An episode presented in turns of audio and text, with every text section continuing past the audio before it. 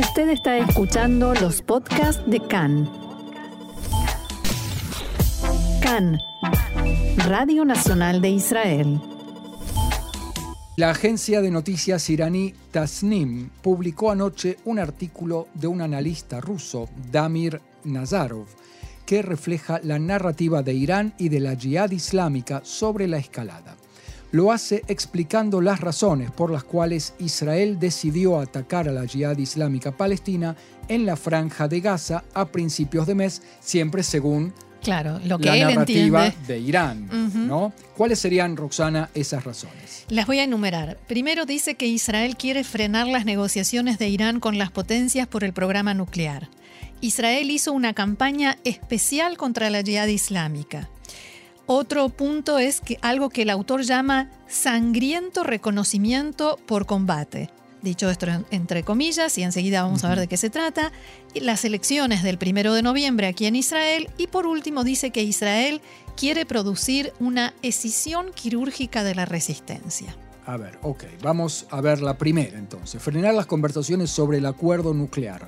¿Es una escalada entre Israel y la yihad islámica que podría tener ese efecto? En realidad una escalada entre Israel y la yihad islámica por sí misma no, no llegaría a frenar, no sería tan grave. Lo que dice el autor es que Israel trata de recurrir a cualquier provocación que sea lo suficientemente grave como para eh, sí llegar a interrumpir las negociaciones en Viena.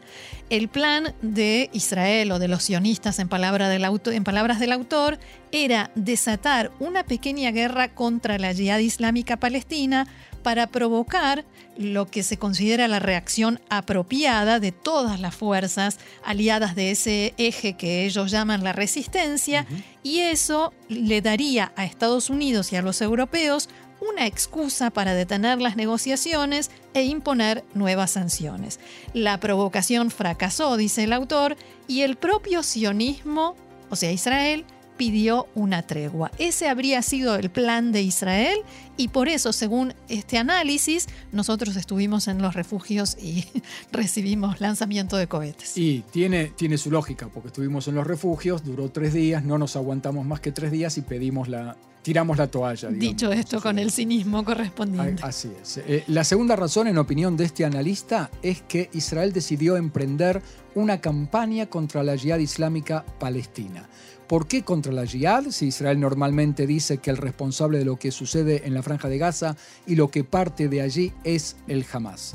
Y actúa en consecuencia, o mejor dicho, actuaba así, atacaba posiciones del Hamas. Esta vez, sin embargo, ataca a la yihad. ¿Por qué entonces Israel se concentró esta vez en esta organización de menor envergadura que el Hamas? En realidad lo que el autor explica no es que la amenaza provenía de la yihad islámica y por eso Israel reaccionó contra la yihad, sino que la teoría es diferente. Dice que incluso los enemigos admiten que desde la llegada, de Siad Nahala, o Nahale como líder de la yihad islámica palestina, esta organización ha crecido, ha aumentado y mejorado su estatus en tres áreas principales. La esfera militar, el trabajo ideológico con los palestinos, esta es una cita, y dentro del espacio político palestino. Y eso sí es cierto, la Jihad ha ocupado, ha comenzado a ocupar espacios políticos dentro de la franja de Gaza que antes no tenía. La Jihad Islámica Palestina, dice el artículo, ha ganado tal impulso que puede permitirse el lujo de luchar contra Israel por sí solo. Un ejemplo de los acontecimientos que sucedieron en Cisjordania y la expansión de la influencia entre los palestinos del Líbano y Siria. Esos son todos los méritos que se adjudica a la Jihad Islámica por los cuales dice pudo enfrentar solo a Israel. Israel sabe del progreso de la Jihad palestina, por lo que la agresión de tres días y el asesinato de dos líderes de la organización palestina, dice el artículo, fueron patéticos intentos de enviar un mensaje de advertencia a la Jihad palestina. No es casual que, y es se- sería divertido si no fuera que están hablando de nosotros, ¿no? Y que están no hablando en serio. Y que ¿no? están hablando Y en creen serio. de verdad lo que Sí. escriben, se supone. Terroristas cosmopolitas nos llaman. Eh, no es casual que Israel o los terroristas cosmopolitas atacaran a Gaza en el momento en que Nahale se encontraba en Teherán. El plan de intimidación no funcionó y ahora la Jihad eh, dice que tiene condiciones para continuar la tregua. Ahora, después de cada una de estas teorías o de estas hipótesis que, venimos eh, desarrollando y explicando según este análisis, hay una amenaza. En este caso, la amenaza es que la Jihad Islámica Palestina atacó teóricamente a Israel en Jenin por primera vez, dice el artículo, desde que se impuso el bloqueo a la franja de Gaza, las fuerzas de la resistencia islámica pudieron unir las direcciones de la lucha en un solo frente, aunque sea por poco tiempo. Después de todo, esto es solo el comienzo lo cual es factualmente falso, vamos a empezar por ahí. el Hamas no, no participó, lo cual a uno lo lleva a pensar, ¿no será que con este tipo de artículos están poniendo más fichas en la yihad islámica en desmedro del Hamas, que en este caso mantuvo un perfil bajo? Y como decías bien al principio, es la narrativa, pero para describir todo, no solo frente a Israel, sino frente a Hamas también. Así es. Eh, la pregunta es qué significa esto que el autor del artículo denomina sangriento reconocimiento por combate. Eh, lo, que, lo que explican es lo siguiente, o sea, lo que explica el artículo, recordemos, de la agencia de noticias iranitas NIM, es que con la ayuda de los amigos iraníes, la Jihad palestina obtuvo un arma estratégica que invierte la ecuación con el enemigo. Y aquí viene otro, otra forma como se refieren a Israel, la entidad provisional. Bombardeó deliberadamente a civiles en Gaza y además de la provocación, mataron a dos líderes de la Jihad palestina. Por lo tanto, los sionistas dicen intentaron presionar al ala militar para que usara esta misma arma estratégica. ¿Qué significa esto? Que Israel hizo estas ejecuciones selectivas de terroristas, líderes de la yihad islámica, para que la yihad respondiera de la misma manera, tratando o matando líderes y funcionarios eh, de gobierno israelíes. Y, a lo cual supuestamente la yihad islámica no se habría dejado arrastrar. ¿Esa sería la suposición? No, no, importa cuál es la suposición, el mensaje aquí es que la yihad islámica trata de decir que ellos también pueden. Claro que ellos también y que optaron por no hacerlo. Claro, decidieron no.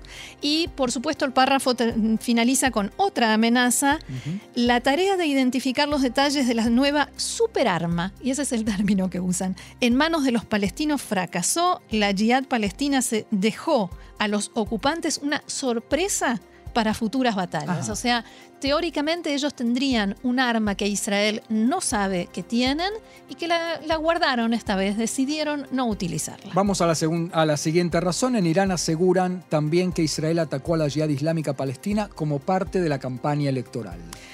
Abro comillas. Los sionistas se pelean entre ellos por los cargos de su pseudo-estado. La PID, dicen, decidió sumar puntos políticos y los partidos políticos, según esta, esta lógica, no entienden que su victoria electoral no importa. El proyecto imperial Israel ha llegado a su fin, los terroristas de la Knesset lo saben, pero siguen engañando a los colonialistas de más bajo rango, o sea, la sociedad sionista, o sea, nosotros, con elecciones ostentosas. Así que mucho gusto, eh, somos colonialistas de bajo rango. Eh, en este contexto, la frase que sigue es espectacular. En este contexto, dice el autor, señalaré las divertidas palabras del provocador Amos Yadlin como experto militar de los sionistas, quien dijo que jamás es diez veces más fuerte que la yihad palestina. Amos Yadlin es un militar retirado de muy alto rango, ex jefe de la inteligencia militar israelí de eh, un nivel altísimo y que sí, habló mucho con la prensa israelí en esos días y entonces lo que explican es que em, esas palabras tienen como objetivo sembrar discordia y crear tensión entre los partidarios de las organizaciones palestinas, o sea, de la resistencia. La quinta y última explicación, Roxana, es que supuestamente Israel intentó una escisión quirúrgica de la resistencia. O sea, intentó dividirlos. Dividir y vencer, ¿no? Eh, atacando, dicen, las posiciones de Saraya al-Quds, que es el, eh, el, ala militar de la Jihad Islámica, intentó abrir una brecha entre la Jihad y Hamas.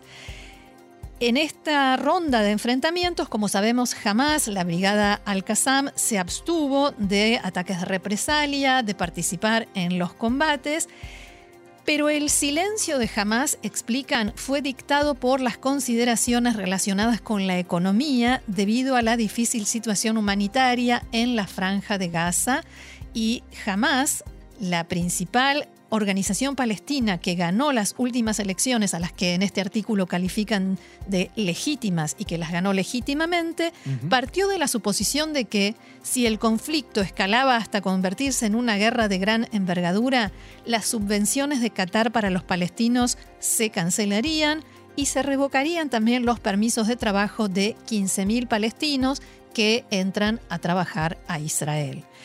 Entonces, lo que plantea el autor del artículo es que Israel intentó aprovechar el momento para provocar desacuerdos, o sea, intentó aprovechar esta coyuntura para provocar desacuerdos entre la Jihad palestina y Hamas, pero dice su plan fracasó estrepitosamente, lo cual tampoco es cierto porque esta misma semana la Jihad Islámica se retiró del comando conjunto, al menos temporalmente, que tenía con el Hamas. Y más allá de estas cuatro hipótesis, hay algo más en este artículo que se publica en la agencia iranita SNIM. En Israel se habló de los éxitos de Tzal en esta escalada, pero el analista le adjudica esos mismos méritos a la Jihad. Sí, es, es, interesante. A mí no me deja de asombrar el hecho de que alguien pueda mirar una mesa y decir que es una silla sin pestañear. Eh, y entonces lo que dice el autor del artículo es, en tres días de agresión de Israel, la yihad islámica pudo sorprender al enemigo con su enfoque de las tácticas militares, cuando en realidad sabemos que Israel sorprendió a la yihad palestina en primer lugar matando tomando a uno, la iniciativa, ¿no? De, matar a uno de sus líderes, de sus como primer golpe, sí, sí. Eh, dice que Israel, o sea, los eh, militares israelíes quedaron atónitos por la abundancia de bombardeos de las posiciones enemigas.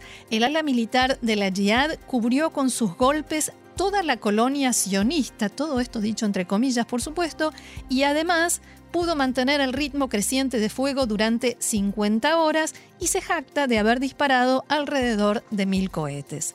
Trabajando en las condiciones más difíciles, el ala militar de la Jihad palestina, dice, mantuvo la capacidad de reabastecer los lanzadores una y otra vez, por supuesto, una vez más, sin mencionar todas las células de lanzadores de cohetes que fueron neutralizadas, por Israel. Eh, y, por supuesto, sin mencionar todos los disparos de cohetes que cayeron dentro de la franja. En segundo lugar, esta es otra frase que voy a decir entre muchas comillas, la organización terrorista Amán volvió a fallar en su análisis. Amán es la inteligencia, militar, israelí. ¿Por qué dicen que volvió a fallar en su análisis? Sostienen que en Israel, las autoridades en Israel creían que se iba a celebrar una reunión de todos los representantes del Consejo Militar, de la Jihad Islámica en el apartamento donde finalmente mataron a Taisir al-Jabari. Como podemos ver, los terroristas de Amán, Mossad y Shin Bet calcularon muy mal. Y termina el artículo diciendo que el eh, brazo militar de la Jihad Islámica demostró un alto nivel y una vez más superó a la inteligencia militar de los sionistas. Hay que tener en cuenta, Roxana, de todos modos, que es un artículo para un consumo interno Por supuesto. iraní, ¿no es cierto? Pero eso te da una pauta de qué necesita la yihad islámica y qué necesita Irán eh, hacer saber, cuál quieren que sea el mensaje. Por supuesto que es para consumo interno y tienen claro que Israel no va a comprar descripciones de la realidad que no son ciertas, cuando forma parte de la realidad, de esa misma realidad. Pero es un mensaje para su propio público y responde o refleja lo que la yihad islámica y sobre todo Irán quiere que sea la narrativa de este último enfrentamiento con Israel.